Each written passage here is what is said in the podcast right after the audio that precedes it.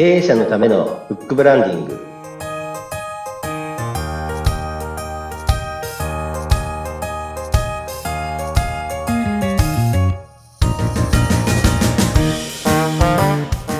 こんにちは。出版ファーストコンサルタント高林智です。インタビュアーの勝木陽子です。こんにちは。こんにちは。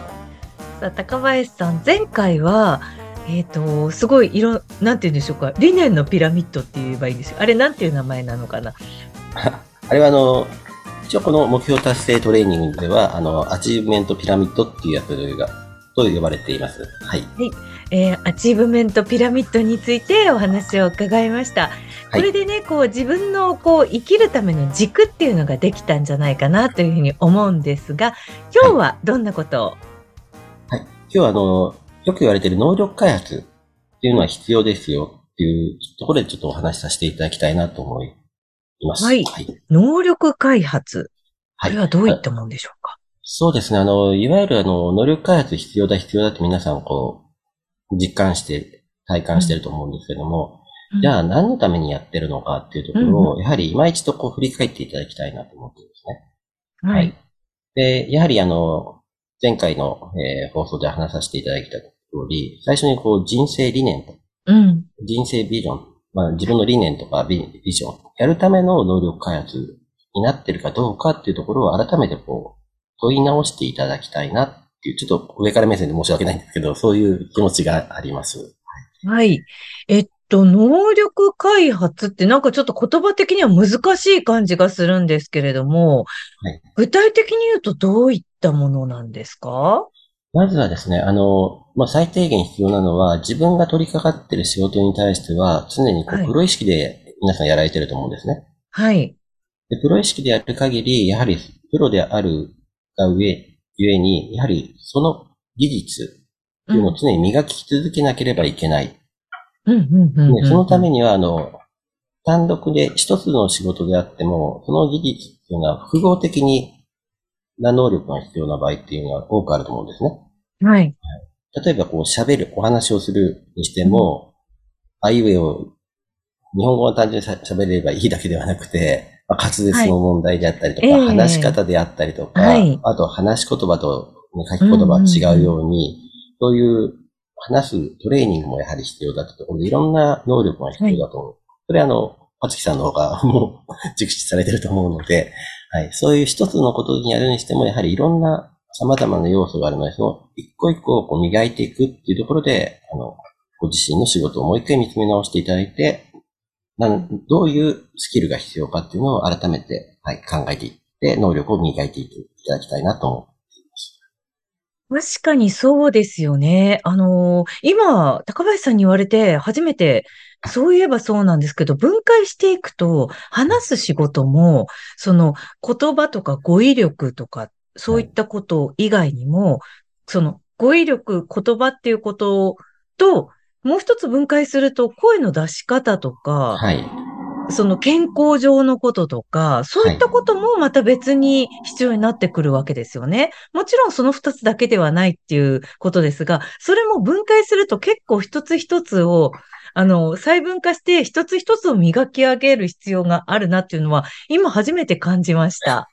はい。あの、よく言われてるのは、あの、よくあの、学校の勉強ってためにならないなとか言われてる方いるじゃないですか。はい、方程式学んでも因数分解も使わないし、社会人では。使ってないとか。はい、うん。はいはい。実はあの、仕事の能力って、あの、因数分解ってすごくためになるんですね。ええー、使ったことないですけど。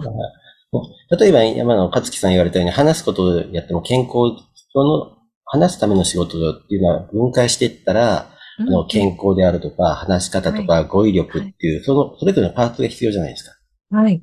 それって因数分解の考え方なんですよね。そうだったんですか。はい。そういう使い方でやると、因数分解では単なる算式ではなくて、何かを細分化していく。だから、話す仕事イコール、それぞれの個々の要素、要素、要素が全て掛け算になっている。ですから、どれかがゼロだったら全部ダメになってしまうとか、そういう考え方っていうのが一つ、なんか、学校の勉強での因数分解の使い方みたいな感じでもいいのかなと。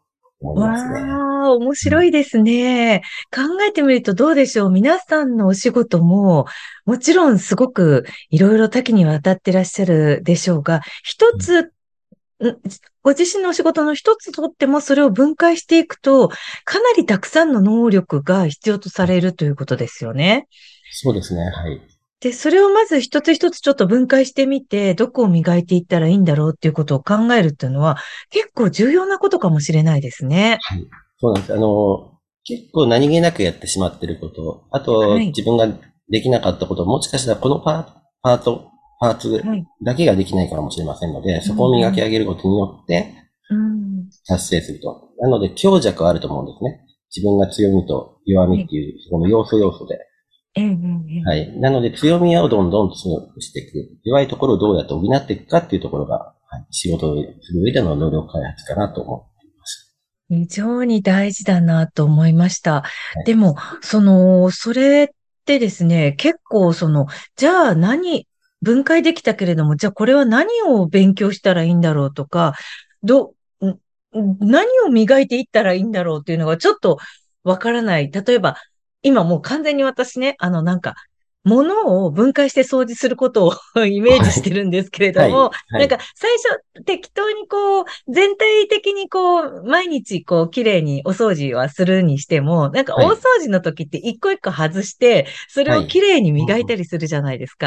はいただその時に、果たして、どの洗剤を使ったらいいんだろうとか、どうしたらいいんだろうって、その方法がわからない時がすごくあるんですよ。はい。で、それを学びに置き換えると、あれ？これ、どうやって勉強すればいいのかなって思うことも結構多いじゃないですか。はい、ありますね。はい。そういうのってどういうに、どうしたらいいんでしょうかね？あの、そこでですね、目的意識を持って、実を言うと、本屋さん行っていうのが一つの手ですね。はいあの、頭に、中に何かが足りないなって思って、うんうんうんまあ、本屋さんっていろんな本並んでるじゃないですか。ええええええで、そこに何か足りないなって目的でふーっと本屋さんに行くと、あの、はいなんかフックがかかってるんですね。頭の中に。それで、なんかわかりまあす。はい。この本、なんか知らないんですけど、この探してたものっていうのは本屋さんでポッて浮かんでくるっていうですね、面白い体験ができますので、あの、週に一回こう本屋さんに行くっていうのは、ルーティンとして持っていると非常にいいかもしれませんね。